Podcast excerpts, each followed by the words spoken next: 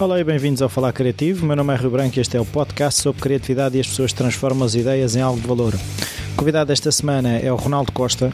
Ele é um arquiteto brasileiro que é amigo do meu irmão e acabou por se tornar amigo da família. Eu aproveitei o facto de ele ter vindo cá e para fazer uma entrevista uh, transatlântica, uh, mas em Portugal.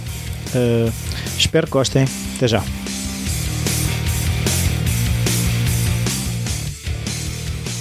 Olá, Ronaldo. Muito obrigado por esta oportunidade. Eu que agradeço. A, a, a, primeira pergunta que eu faço sempre é se de alguma forma a criatividade estava presente na, na, tua, na tua infância, se havia artistas na família, se havia hábitos culturais, um familiar que tivesse capacidade de resolver problemas em engenhocas ou coisa assim desse género. É, acerca da profissão, é, a criatividade surgiu é, a partir do momento em que eu ainda tinha ainda mais ou menos sete, já para oito anos. E eu me recordo que meus pais é, iam aos supermercados e às vezes traziam para mim caixas né, dos produtos, né, aquelas caixas vazias. E eu utilizava, tinha uns bonequinhos pequenos chamado Playmobil, não sei se tinha aqui em Portugal. Sim, sim, sim. sim. E, e aquilo dali, eu, daquela caixa, eu abria vãos, janelas e portas e imaginava é, coisas, né? Então traçava a rua, tra fazia a prefeitura, a igreja, a biblioteca, a escola. Então eu reproduzia numa escala menor dentro do meu quarto e eu brincava sozinho, porque meu irmão é mais velho que eu, sete anos, então eu tive uma infância que eu brincava muito sozinho. E eu fazia e fazia disso a, a, a minha criatividade, do meu imaginário, das minhas brincadeiras. Então daí eu olhava formas e repetia e te, cortava as caixas, encapava e dali reproduzia o que às vezes eu via na rua, algum prédio, alguma coisa. Uh, e e daí a, a, ser arquiteto, como é que foram as escolhas? Tu percebeste logo, eu vou ser arquiteto ou tiveste indeciso entre várias profissões? Como é que isso foi? É, é assim que nós terminamos, é, não sei, aqui, mas no Brasil era o, o secundário, né? Onde terminamos, aqui é o 12 ano. É, eu tinha, por falar, tinha feito um curso de francês, eu pensei em fazer letras, né? Português-francês e tentei o vestibular na época para entrar na universidade e não consegui. Depois pensei também em direito, mas uh, não tenho vocação para negócio de leis e legislações e livros. E nisso é, eu comecei a trabalhar, ou então eu tinha que fazer uma escolha, né? Então se trabalhava ou se estudava. E depois já trabalhando já alguns anos, é, com 26 anos, eu resolvi entrar numa faculdade pública, é, desculpa, particular, e comecei a fazer o curso de arquitetura e trabalhando durante o dia estudando à noite. E trabalhavas no quê? Trabalhava numa empresa de engenharia, né, onde eu tive realmente a clareza que eu não gostava da engenharia, né? Respeito, lógico, evidente os profissionais da engenharia, mas eu não tinha aquele, aquela vocação para a área da engenharia, achava aquilo muito técnico, muito, né, não tinha, parecia não tinha tempero, né, tudo aquilo. Então me convenci que realmente não tinha é, vocação para engenharia e resolvi fazer arquitetura. É, e como é que era conjugar o trabalhar e o curso? Olha, não é uma tarefa muito fácil, porque eu trabalhava numa empresa de sete da manhã até às cinco e meia da tarde. E a faculdade começava, o curso da arquitetura começava às sete horas da noite. Então, com engarrafamentos e tudo, já chegava na faculdade já estressado e tal, mas e, e via as aulas até 11 horas da noite. Então, foi isso durante cinco anos. Foi mais a gente vai se habituando também a esse ritmo, né? E assim que acabaste o curso, começaste, uh, deixaste o emprego de engenharia, como é que, como é que foi passar de, do, do, emprego para a engenharia para ser arquiteto? Olha, isso foi um desafio, porque eu trabalhava numa empresa, não vou dizer que ganhava mal, que ganhava bem, ganhava o que dava para pagar as contas, mas eu percebia que eu necessitava fazer um estágio.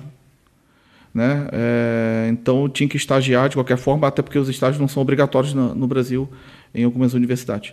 Então eu saí de um salário para um salário de estagiário, você sabe como é que é, é, é muito pouco e tal, e, e foram os dois anos finais da faculdade, foi nesse ritmo ainda mais apertado. Então, e, e, o que é que te fez acreditar, tipo, isto é um passo atrás para dar dois para a frente? Uh, sabias mesmo isto vai ter que funcionar? Como é qual foi o, o que é, quais eram os pensamentos? Pensamento é do desafio, né? A gente sempre se lança às vezes no escuro, né? A gente nunca sabe o que que, o que, que vai nos aguardar. Graças a Deus é, correu bem, consegui concluir o curso, mas dá aquele frio na barriga, né? Nós dizendo assim da insegurança e tal. Mas eu tinha que me arriscar e na vida se a gente não se arriscar, a gente não quem, quem não se arrisca não petisca, como diz no Brasil. uh, então, mas assim que acabaste o curso, uh, uh, foste trabalhar para um ateliê, começaste a trabalhar por conta própria? Quando eu terminei o curso de arquitetura, é, eu me vi que eu precisava. É, teve um, um, fato, um facto que apareceu na, no, durante o curso da faculdade, em que um professor de história de projeto de arquitetura, é, ao ver o, a, os nossos desenvolvimentos de projetos, ele desabafava dizendo que ele trabalhava para um gabinete de arquitetura e estava lá há muitos anos. Outros arquitetos lançaram-se fora do mercado, né? E ele foi ficando, foi ficando, casou-se, etc e com filhos e tal, e, e depois ele ficou com receio de lançar-se sozinho.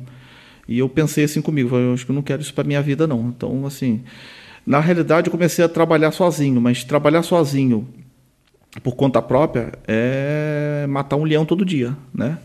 E a gente não tem aquele salário, né? A gente tem que fazer o salário porque as contas vêm todo mês religiosamente.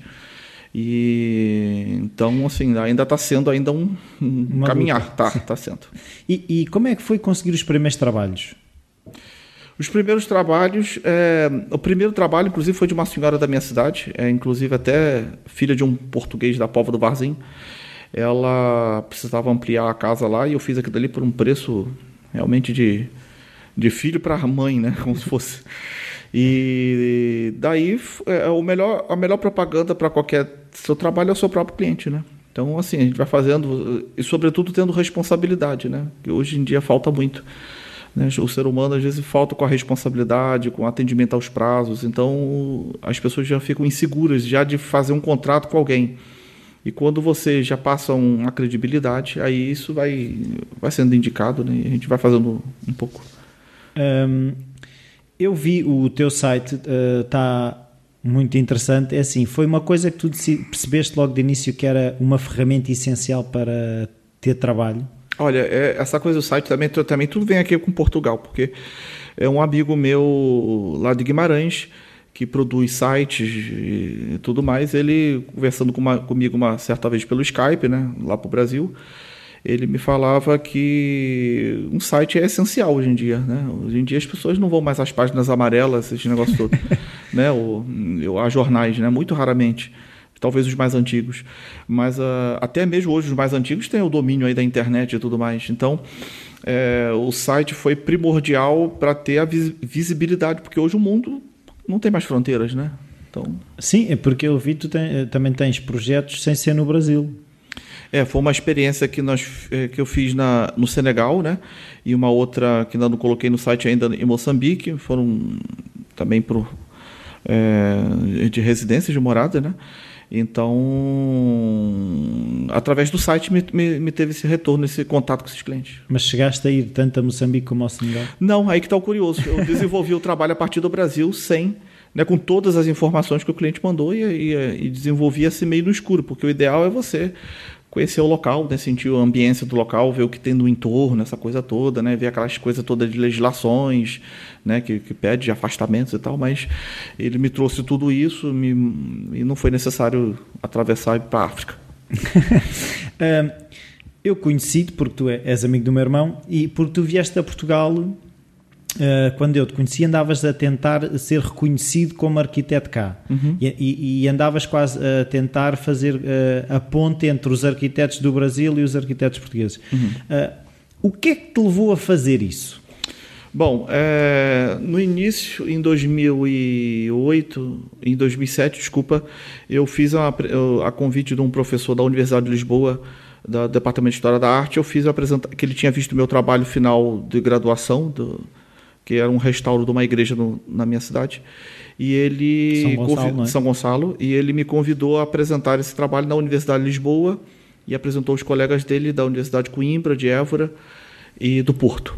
Então, em fevereiro de 2007, eu fiz essa, essa vinda a Portugal no inverno e apresentei o trabalho e tive um, respeito muito grande pelos alunos, pelos professores, foi, foi realmente muito interessante. E na, na última apresentação foi na Universidade de Lisboa, e eu perguntei a ele, na altura, é, se ele, se por acaso os arquitetos brasileiros podiam, tinham um exercício, poderiam exercer a função aqui. Ele falou assim: olha, você tem que ir à ordem dos arquitetos e procurar saber. E fui à ordem dos arquitetos e lá me informou que eu precisava fazer uma equivalência de um diploma. Estou assim, é, resumindo tudo isso, que a história é longa. e eu fui à Universidade de Lisboa, vi no, nos serviços acadêmicos o que era necessário e conseguiram. Fiz, vim a, a, a Lisboa na época, é, fiquei aqui na casa do seu irmão e tal, me acolheu e fui à, Universidade Técnica, onde consegui fazer as provas e obter a equivalência. E depois dei entrada na ordem, fiz a prova da ordem. Mas é, havia aí uma questão é, de uma certa injustiça, porque tinha uma dificuldade muito grande dos arquitetos portugueses entrar no Brasil. E hoje os arquitetos brasileiros têm a sua própria, seu próprio conselho, sua própria ordem, né, que é o CAL, Conselho de Arquitetura e Urbanismo, né, o federal, da instância federal que está em Brasília e dos estados. E na Comissão de Relações Internacionais do CAL é, de Brasília, que teve uma reunião no Rio de Janeiro, e eu sou conselheiro do Rio de Janeiro, eu relatei como é que foi a minha entrada a Portugal, é, inclusive até escrito, me pediram.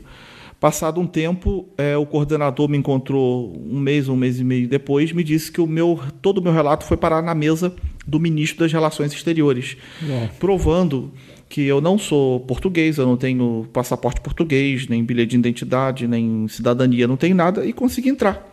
Então também não é justo também o português não conseguir entrar. Se eu né, consegui, fiz tudo direitinho, conforme. Né, então, é, até onde eu sei das últimas notícias, é, já está havendo aí uma articulação já mais estreitada entre a ordem e o Conselho de Arquitetura e sem nenhuma modéstia, graças ao meu relato da minha entrada aqui.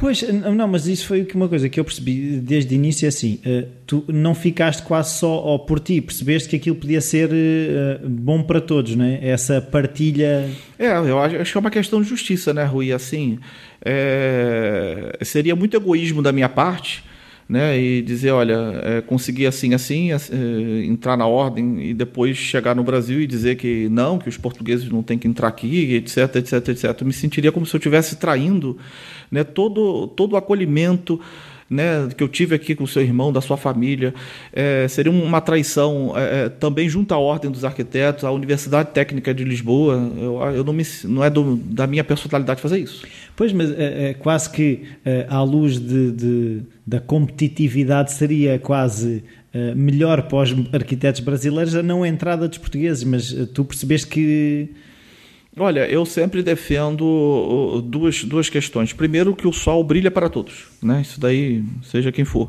E segundo, quem tem medo da concorrência é o incompetente. Né? Aquele que não tem compromisso com nada, aquele que quer passar por cima do outro, esse tem medo da concorrência. Quem é um bom profissional, ele vai ser um bom profissional, ele vai ter os trabalhos no momento certo, se ele fizer por onde traçar seus caminhos. Pois, há, há, um projeto teu que até já foi abençoado uh, pelo Papa, não foi? É, isso daí foi outra coisa engraçada. Depois, quando eu fiz a prova na, da Ordem dos Arquitetos, eu estava no aeroporto de Lisboa junto com um amigo, até seu irmão também foi junto, me levou lá, e estava um padre da minha arquidiocese é, lá no aeroporto de Lisboa, vindo de Roma, fazendo conexão em Lisboa e indo para o Rio de Janeiro. E ele estava trazendo uma relíquia de uma beata italiana, a Beata Helena Guerra, e e daí, é, a partir do aeroporto de Lisboa, ele me confiou a fazer um projeto de uma igreja para duas mil pessoas no Rio de Janeiro, é, na cidade de Rio Bonito, é, entre, entre Búzios e Rio de Janeiro, só para você se localizar mais ou menos. Fica a 80 quilômetros do Rio. É, e agora, recentemente, ele tinha pedido para que eu fizesse uma maquete para que o Papa ia abençoar na audiência do dia 9 de abril, e foi o fato que a concretizou. Eu não pude estar extremamente perto do Papa, mas a maquete foi.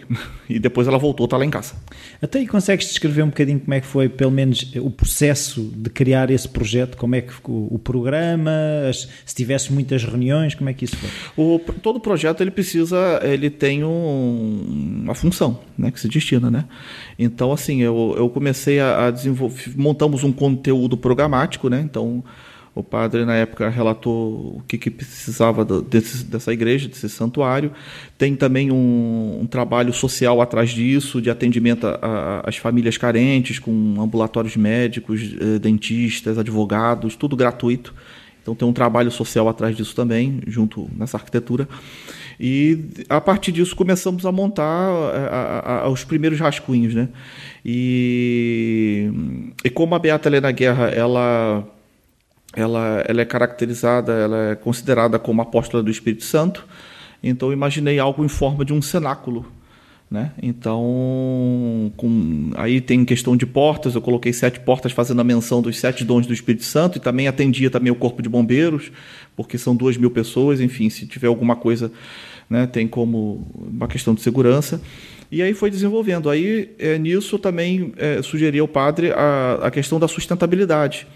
E ele defendeu bem e disse que poderia avançar, porque sendo a natureza a obra de Deus, então ele acha que também temos que preservar a natureza e é uma obrigação. Então, assim, a igreja tem um telhado verde, ela tem painéis solares, tem, é, tem questões de uh, coleta de água de chuva, né? tudo isso para a utilização do próprio complexo. Eu percebi no teu site a questão da sustentabilidade é muito importante para ti. Uh, achas que é uma ferramenta que os arquitetos deviam ter mais presente ou que já têm, mas o, a, o mercado ainda não permite que isso seja? Eu acho que já o mercado já está. A, a, a sociedade mundial como um todo, né? Com tantas tragédias, é, com os aquecimentos e tudo mais solares, essas coisas todas, e, e o nível do mar avançando, e geleiras e não sei das quantas, eu acho que o ser humano já está começando a tomar consciência sobre isso, né? Sobre não deixar a torneira aberta, né? A questão da, da, da, da, da economia da água e da energia também.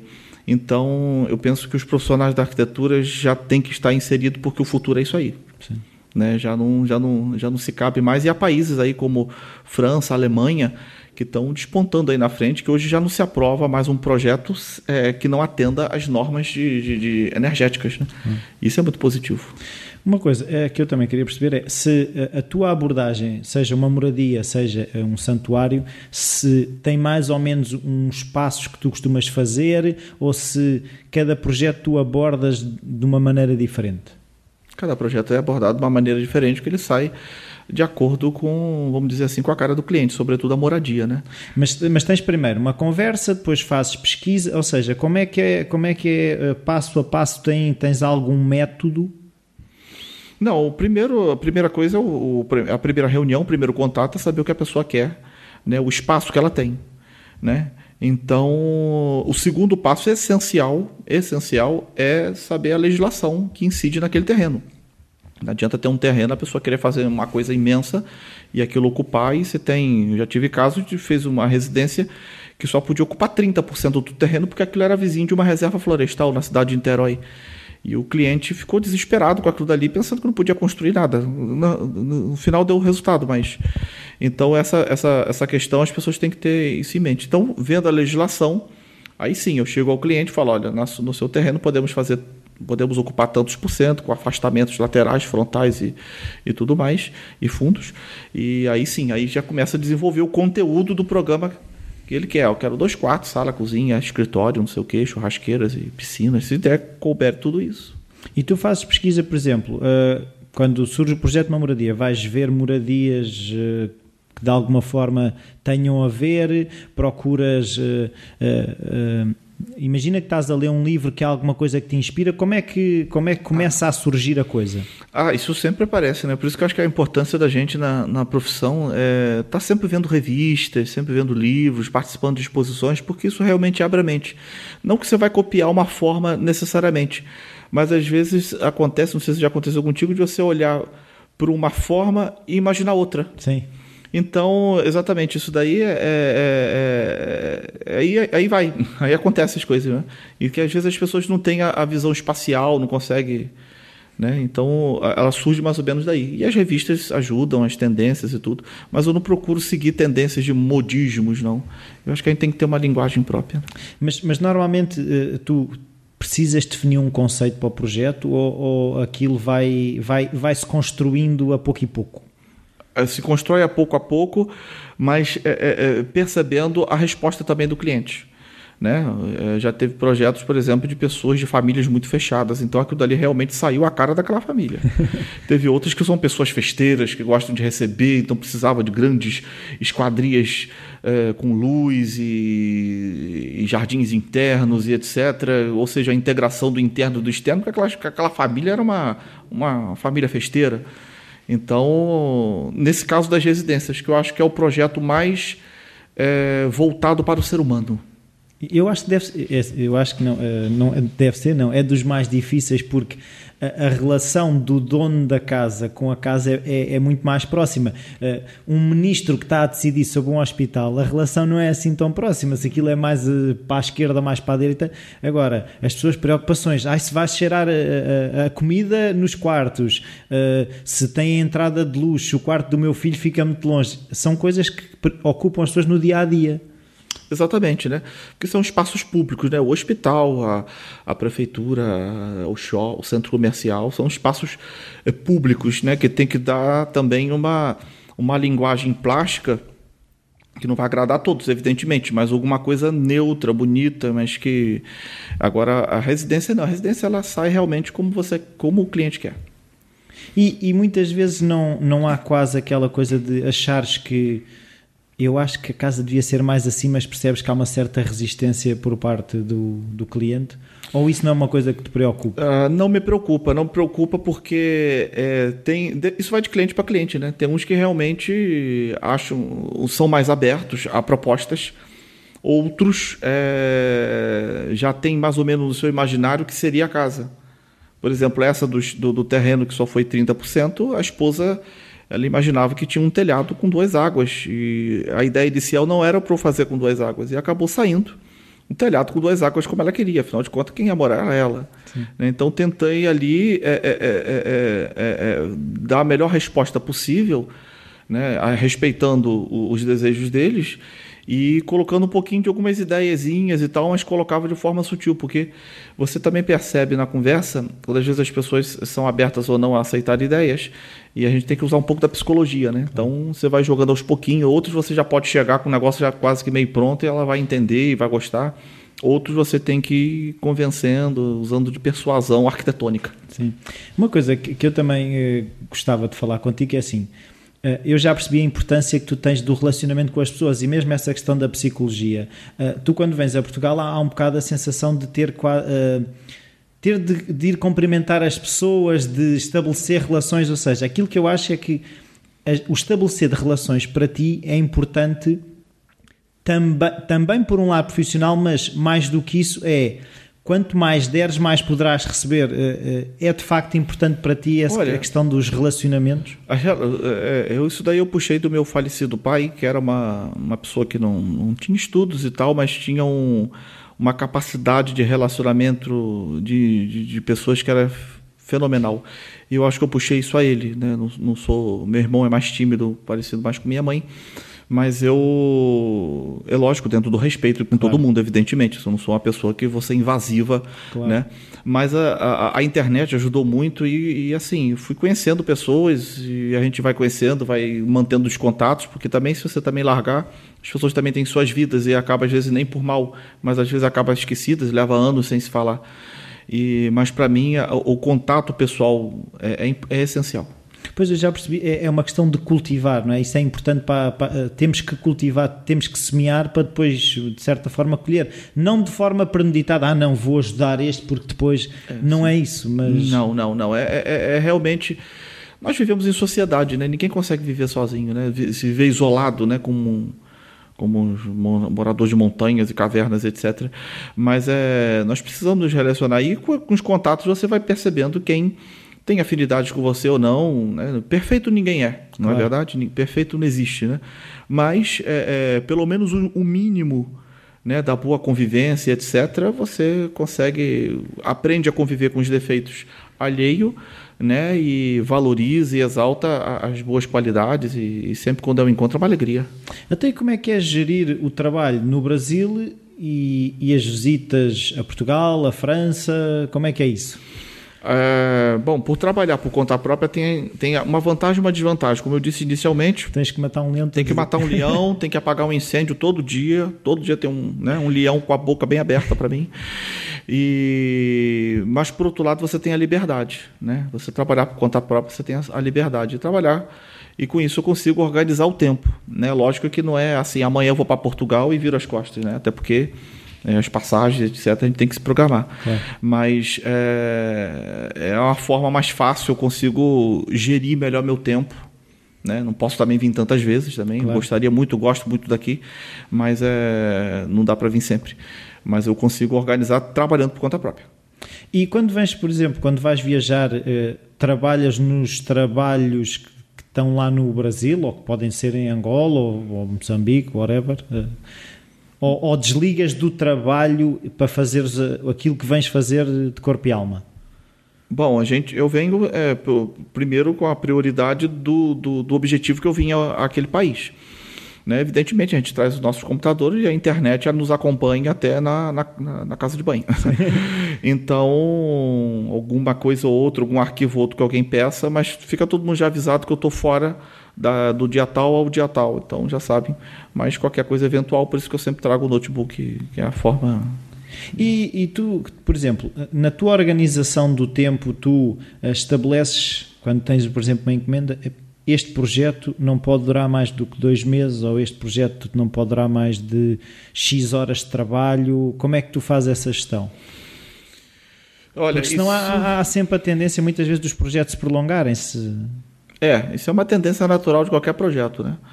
É, sempre aparece uma coisa ou outra, até mesmo na execução, você tem que tirar dúvidas, etc, etc. O negócio é você fazer um orçamento tal que consiga equilibrar um pouco disso daí. Você olha a complexidade que você tem que fazer, percebe também como é que é aquele tipo de cliente.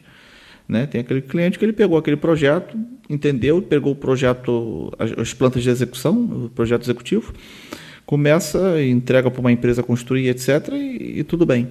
Outros não, outros ficam te ligando toda hora. Às vezes já tive até situações de sábado e domingo para perguntar se a cor podia mudar, se não podia, não sei das quantas, porque se lembrou disso aquilo outro. Então tem esse fator apurrinhação que às vezes tem. e a gente tem que saber equilibrar isso direitinho também, sim, se colocando para ser respeitado também. E tu uh, estabeleces, tens um horário, uma vez que és, tu trabalhas por conta própria, se tens uh, necessidade de estabelecer um horário diário, como é que tu fazes a gestão do tempo? Ah, meu, meu trabalho é, é de segunda a sexta, né? Salvo quando há realmente alguma coisa, por exemplo, antes de vir para Portugal, eu tinha que terminar um negócio e eu tive que pegar sábado e domingo. Né? Então, às vezes, a gente tem que se organizar para isso. Mas é, durante a semana, é, no horário, aí, vamos colocar aí de 8 até as 6 da tarde, mais ou menos, é o horário que eu me dedico a, a realmente a, ao exercício profissional. Mas tens um escritório ou trabalhas a partir de casa? Trabalho a partir de casa ainda, né? Então, você sabe que o escritório tem custos, etc., aluguéis e condomínios e isso e aquilo, aquilo outro mas ainda não. Se Deus quiser, um dia vai chegar lá. E, e, como é que tu uh, bloqueias as distrações? É que uma pessoa, quando está em casa, mais facilmente se distrai com isto e com aquilo? E... Olha, é uma dificuldade, né? Você está em casa, é como se você né, tivesse no lazer, né? Então, realmente tem que ter uma disciplina e uma administração muito grande, que senão você, se realmente você dispersa-se, né? completamente. E, e, tu tens algum, uh, alguma rotinas de procura de, de trabalhos Uh, ou seja, se, se fazes divulgação do teu trabalho além do site, se, um, ehm, se contactas possíveis clientes ou, ou não, ou, ou, normalmente são pessoas que têm vindo através de outras pessoas. Vêm pessoas através de outras pessoas, né? por trabalhar por conta própria, às vezes até fica um pouco limitado. Entretanto, é, também há outros profissionais que eu também é, trago, levo o trabalho como parceria. É uma outra forma de você dividir aquele trabalho com outro, com outro colega e assim, a gente vai fazendo o nome através, aos pouquinhos mesmo, né? Tu conheces a realidade brasileira e também conheces alguma da portuguesa. Achas que uh, Portugal uh, está melhor ou está pior que o Brasil neste momento? Do, do, do, na questão da, da arquitetura? arquitetura? Olha, devido a essa questão dessa crise europeia que acabou se tornando um terrorismo né, na cabeça de todo mundo, na, em toda a Europa, né? Eu vejo Portugal, é, para já é um país pequeno e tudo, mas eu vejo Portugal é, com uma vocação muito grande na questão das reabilitações, né? É, de prédios é, já existentes, ou seja, na arquitetura de interiores, na questão do restauro. Portugal tem uma, um patrimônio histórico, é um museu a céu aberto, né? é um verdadeiro museu a céu aberto. Então, assim, há muito que restaurar, há muito que se fazer e eu acho que é uma, um nicho muito interessante para a arquitetura. E do, dos contactos que tens tido, achas que não está a ser aproveitado? Em que sentido? Uh, ou seja, se, se, existe essa possibilidade do restauro, uh, uh, os arquitetos portugueses não estão abertos a essa questão ou Eu, eu conversei com, com alguns é, dessa vinda agora e, eu, e eles percebem que, pronto, todo mundo gosta de criar, né? Só que a gente nem sempre encontra terrenos a todo lado com alguém acenando com a mão para você e diz: Olha, eu preciso de um arquiteto, preciso de você agora que eu quero fazer alguma coisa aqui. Isso nem em lugar do mundo existe isso. É, mas eu acho que é uma questão de consciência dos arquitetos também se deixarem um pouco abertos é, para outras possibilidades, outros caminhos, porque é uma profissão que é um leque imenso. Né? E de repente a gente, a gente acaba nem, nem sempre fazendo aquilo que a gente gostaria de fazer. Mas a gente. Mas você também faz coisas que você sabe que você não está fora da sua profissão. Então isso daí você está inserido ali de uma forma ou de outra. Pode ser, Deus, Deus permita que o Portugal venha recuperar a sua a, novamente a Europa como um todo, né? E possa vir a surgir um projeto ou outro, né? Eu percebi no norte como eu fui agora que lá ainda, ainda se constrói mais algumas coisas. Talvez uhum. não tanto, talvez de Coimbra para baixo, mas de Coimbra para cima ainda se constrói alguma coisa, né? Pela situação econômica lá do norte. Uh, há alguma coisa que tu consideres importante uh, passar às pessoas, um bocado uh, uma mensagem, porque eu, é, é isso que tu estavas a dizer há bocado, a questão de matar o leão todos os dias, o não termos medo de arriscar. Eu sinto que muitas vezes nós uh, ficamos aquém daquilo que poderíamos fazer por causa desses medos. Se há algo da tua experiência que possas partilhar que ajuda as pessoas a passar uh, essa, essa barreira? Olha, as grandes pessoas, os, os grandes inventores, as grandes pessoas notáveis que esse mundo já viu foi através de riscos, né? Eu o Brasil já passou por dificuldades também terríveis na década de 80, econômica e tudo mais. É, eu sou um defensor de uma frase até dita por um amigo meu português de Coimbra, que ele costuma se dizer, e eu, eu tenho isso: desistir é sempre o caminho, sempre será o caminho mais fácil. Né? Né, desistir, ah, não quero mais fazer isso. Né, e eu acho que é, é, é, é o persistir né, e criar é é, é, é, é, pensar, sei lá, pegar uma folha de papel e pensar qual o caminho que eu posso traçar. Esse, esse, esse, esse. Vamos tentar o caminho A, vamos tentar o plano A, plano B, plano C, né? Vamos, vamos tentar nisso, porque às vezes a gente, é, eu me lembro de uma, uma conhecida minha psicóloga que ela dizia, você quando você tem alguma coisa para fazer na sua vida, né, algum procurar um trabalho, alguma coisa assim, mas falar, ah, não, já são 8 horas da noite, etc. Vou deixar isso para amanhã de manhã e você parece que está parece que está meio que cortando um pouco é, é, é, esse movimento. Né? Então você faz o movimento. Então, assim, é, é a engrenagem pequena que movimenta a média e a média que movimenta a grande. Então, assim, o trabalho que você possa fazer, que ele seja pequeno, talvez não dá lá aquele grande dinheiro, pode ter certeza que alguém vai ver. E é o, é o pequeno que chama o médio. E o médio daqui a pouco você está fazendo grande. De forma séria, de, com responsabilidade, mas eu acho que consegue. Então, assim, é, desistir é uma palavra que eu, eu não posso aceitar. Né? Até porque não tem, não tem nem como, nem tem porquê. Né? Não, não, nunca ganhei na, na, em loterias, em euromilhões e nada. Se fosse assim, eu trabalharia por hobby. Ah, né? trabalho. É, no, no, o dinheiro não me faz falta. Se eu quiser trabalho, se, se não me apetece isso, já estou farto disso, vou fazer outra coisa. Infelizmente não é assim. Então, é, é, é, é criar é, é, ter a cabeça fresca, sem pressões, sem nada, é criar é, é meios é, de coisas inerentes à sua própria profissão, que a nossa profissão da arquitetura ela é imensa, tem tantas, tantas, tantas, tantas áreas, tem caminho sim. Eu acho que eu, é uma questão de persistência, se consegue. Pode ter certo. E tu, quando não estás a trabalhar, ou seja, nos tempos, nos fins de semana, que tu estavas a dizer que tentas trabalhar de segunda a sexta, o que é que tu fazes uh, para desligar do trabalho? Bom, é, curtir a família, né? curtir a família é uma, uma, uma, Tem aquelas coisas todas de compras de mercado, etc, etc. Moro próximo do Rio de Janeiro, às vezes tem algum evento ou outro. É, pronto, e domingo de manhã vou à missa. É, às vezes tem um almoço de família depois no domingo também. Então, assim, são grandes atividades. Quando é em grande verão, às vezes um amigo convida para ir a gente ir à praia, tomar uma cerveja e etc. Distrair um pouquinho a cabeça faz bem, ver um pouco, sentir um pouco mar, né? sair um pouco da rotina do, do dia a dia. Mas, por exemplo, agora voltando atrás, eh, eh, que tem um bocado a ver com isso, que tem a ver com. Isto é uma pergunta mesmo minha. Hum. Se surge a oportunidade, por exemplo, de ir a, a, à praia a meio do dia uh, e tu pensas, posso compensar ao fim do dia ou não, agora são horas de trabalhar, vou à praia no fim de semana. Como é que tu geres isso? Se eu tivesse dentro de uma empresa trabalhando, eu também não podia chegar para o patrão e dizer assim: olha, é, dá-me aí uma, uns 40 minutos que eu vou ali na praia e daqui a pouco eu volto. Ele ia dizer para mim: olha, você vai e você fica, né? Não precisa mais voltar, né? Então, assim, eu, tenho, eu vejo também, eu sou patrão de mim mesmo, então eu também eu tenho que me cobrar da responsabilidade. Eu tenho horas para tudo. Lógico que se cair um feriado no dia de semana, uhum. a gente até consegue fazer isso. Mas é, tem que ter, eu tenho a disciplina mesmo. Eu... Então, e, e, se há um, um, dia, como todos nós temos, em que não estamos tão bem, tu, se for preciso, abrandas, como é que fazes isso? Ou carregas da mesma forma, quer te sintas bem, quer te sintas mal? É, se for uma questão de saúde, pronto. É, não, mas cansaço, mas cansaço desmotivação. Etc. É, às vezes isso acontece. Às vezes a gente acorda assim, né, do nada, né? Não tão bem, e, enfim, né, o ser humano é constituído de emoções. É, eu procuro buscar me concentrar realmente da responsabilidade que eu tenho que fazer aquilo dali, né? Respiro fundo, enfim, eu já faço musculação durante a parte da manhã, de 6 às 7 da manhã.